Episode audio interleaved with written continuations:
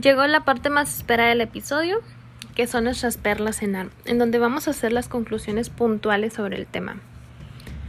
Y bien, tenemos como primer punto que la ecografía transvaginal se considera de primera línea en la investigación del sangrado uterino menstrual abundante.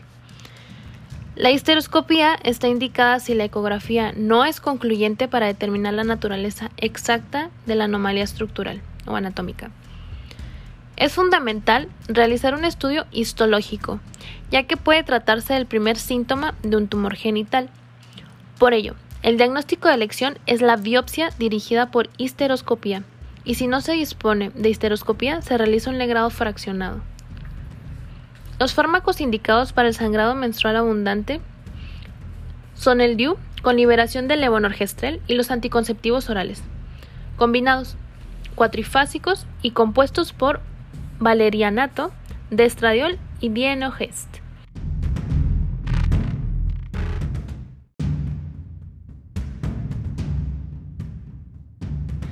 El tratamiento quirúrgico del sangrado uterino normal está indicado cuando el tratamiento médico no ha sido eficaz o si la paciente presenta contraindicación para su uso.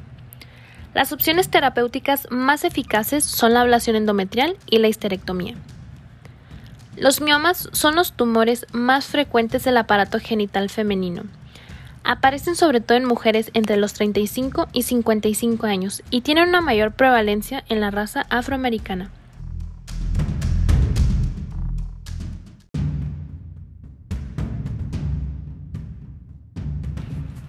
Dependiendo de la localización y del tamaño de los miomas, pueden producir o no síntomas. La gran mayoría son asintomáticos y se descubren durante una revisión ginecológica de rutina. Si producen síntomas, la hemorragia uterina es la que aparece con mayor frecuencia, sobre todo debido a los miomas submucosos. Otros síntomas pueden ser dolor, compresión, aumento del perímetro abdominal o anemia.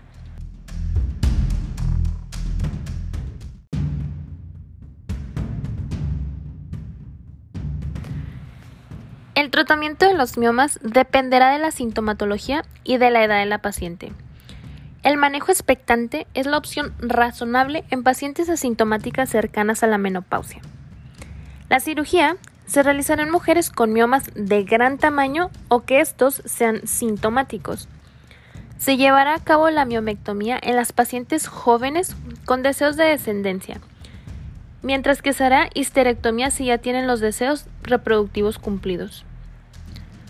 Los análogos de la GNRH son útiles antes de la cirugía, porque disminuyen el volumen y la vascularización de los miomas, facilitando la cirugía, pero presentan el inconveniente de que su efecto es temporal, ya que no produce una muerte celular.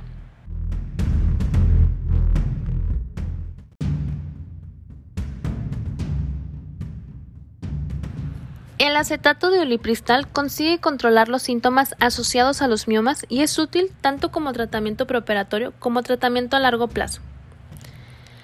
La localización de los miomas y su relación con la cavidad uterina son los factores clave de la influencia negativa en los mismos sobre la fertilidad. La miomectomía histeroscópica es el tratamiento de elección en los miomas submucosos Está indicada en aquellas pacientes que tienen un mioma con protrusión a la cavidad antes de realizar cualquier tratamiento de reproducción asistida. La polipectomía está indicada en mujeres premenopáusicas asintomáticas con factores de riesgo de cáncer de endometrio. Se recomienda la extirpación de todos los pólipos endometriales en las pacientes postmenopáusicas, con independencia de su sintomatología. La hiperplasia endometrial se caracteriza por una proliferación del endometrio originada por el estímulo estrogénico. Son factores de riesgo los mismos que para el carcinoma de endometrio. Obesidad, diabetes, hipertensión, anovulación y tratamiento estrogénico. Pueden ser asintomáticas o producir metrorragia. Por ello, ante cualquier metrorragia, sobre todo si se trata de mujeres posmenopáusicas, es necesario el estudio anatomopatológico para descartar que la citada metrorragia esté producida por una hiperplasia endometrial. El tratamiento dependerá de si existen o no atipias celulares.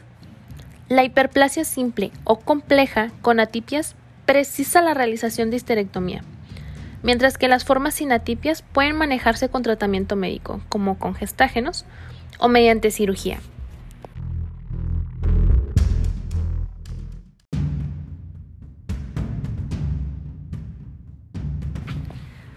Pasando a unos casos clínicos muy sencillos, empezamos con ante una mujer de 60 años, hipertensa y diabética, que padece una hiperplasia endometrial atípica en el estudio histopatológico, obtenido una biopsia guiada por histeroscopía realizada por una metrorragia postmenopáusica. ¿Qué tratamiento estaría indicado? Tenemos de opción gestágenos por tres meses, ablación endometrial, histerectomía total simple y análogos de la GNRH. La respuesta correcta sería... Así es, histerectomía total simple. Pasamos a nuestro segundo caso. A una mujer de 43 años se le ha diagnosticado por ecografía un mioma uterino intramural de 4 centímetros. Tiene dos hijos.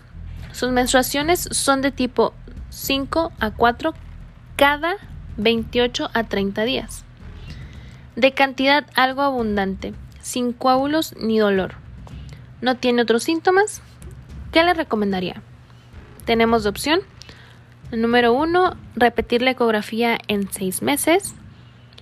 Número 2, miomectomía. Número 3, histerectomía conservando los ovarios. Número 4, tratamiento con análogos de GNRH durante seis meses. Y la respuesta correcta es repetir la ecografía en seis meses. Muy bien. Nuestro último caso, una mujer de 31 años que acude a la consulta por reglas abundantes de 5 días de duración desde hace dos años. Su última regla fue hace 8 días, en la valoración inicial y al realizar la ecografía vaginal se evidencia en la cavidad endometrial una formación redondeada, de bordes bien definidos, homogénea e hipoecogénica, de 25 milímetros. ¿Cuál sería la pauta a seguir? Tenemos de opción realizar aspirado endometrial, solicitar una histeroscopía, Instaurar tratamiento con estrógeno gestágenos orales y seguimiento clínico. Instaurar tratamiento con ácido tranexámico en las menstruaciones y seguimiento clínico. La respuesta indicada es solicitar una histeroscopia.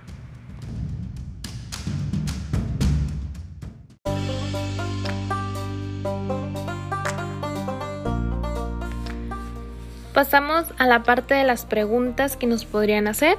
Son cinco preguntitas muy sencillas. La primera es, ¿cuál es la causa más frecuente de sangrado uterino normal en adolescencia? La respuesta sería anovulación y esto es por la falta de madurez del eje hipotálamo, hipófisis, ovario. Nuestra segunda pregunta. ¿Cuál es la endocrinopatía más frecuente que causa sangrado uterino anormal en mujeres en edad reproductiva? Síndrome de ovario poliquístico. Número 3. ¿Cuál es la patología más frecuente como causa de sangrado uterino anormal entre las mujeres del grupo de 30 a 40 años de edad? En este caso sería la miomatosis uterina. Número 4. ¿Cuáles son los factores de riesgo para hiperplasia endometrial? Este ya lo vimos en hiperplasia endometrial. Sería obesidad, diabetes mellitus, anovulación crónica y pacientitas mayores a 40 años. Número 5. ¿Cuáles son los porcentajes de progresión a cáncer endometrial de los diferentes tipos de hiperplasia? Esta también ya la vimos. Sería hiperplasia simple 1%, hiperplasia compleja 3%, hiperplasia simple con atipias 8%, Hiperplasia compleja con atipias, 29%.